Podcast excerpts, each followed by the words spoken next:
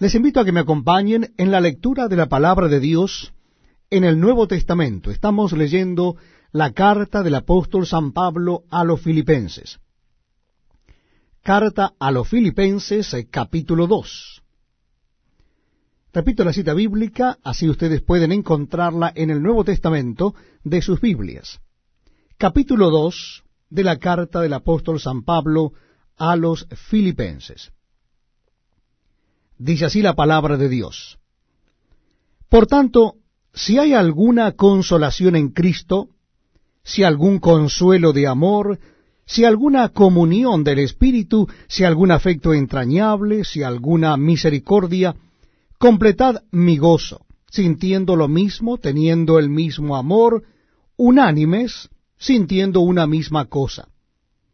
Nada hagáis por contienda o por vanagloria antes bien con humildad, estimando cada uno a los demás como superiores a él mismo, no mirando cada uno por lo suyo propio, sino cada cual también por lo de los otros.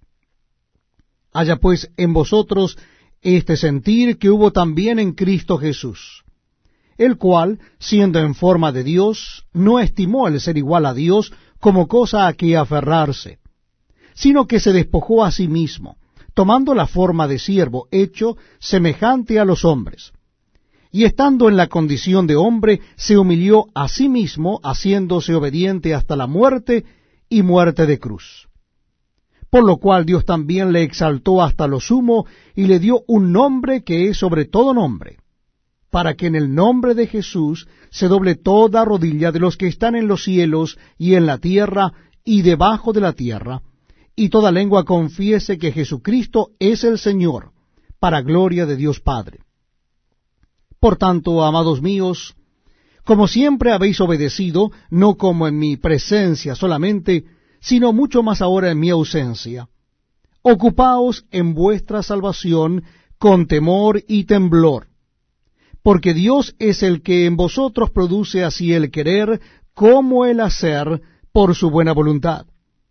Haced todo sin murmuraciones y contiendas, para que seáis irreprensibles y sencillos, hijos de Dios sin mancha, en medio de una generación maligna y perversa, en medio de la cual resplandecéis como luminares en el mundo, asidos de la palabra de vida, para que en el día de Cristo yo pueda gloriarme de que no he corrido en vano, ni en vano he trabajado y aunque sea derramado en libación sobre el sacrificio y servicio de vuestra fe, me gozo y regocijo con todos vosotros, y asimismo gozaos y regocijaos también vosotros conmigo. Espero en el Señor Jesús enviaros pronto a Timoteo para que yo también esté de buen ánimo al saber de vuestro estado. Pues a ninguno tengo del mismo ánimo, y que tan sinceramente se interese por vosotros.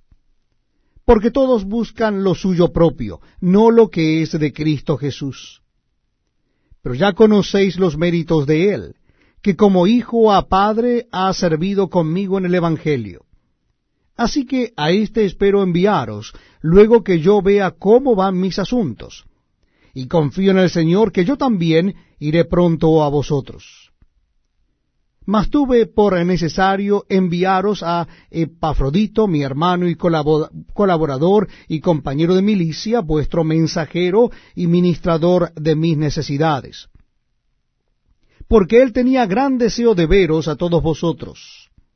Y gravemente se angustió porque habíais oído que había enfermado.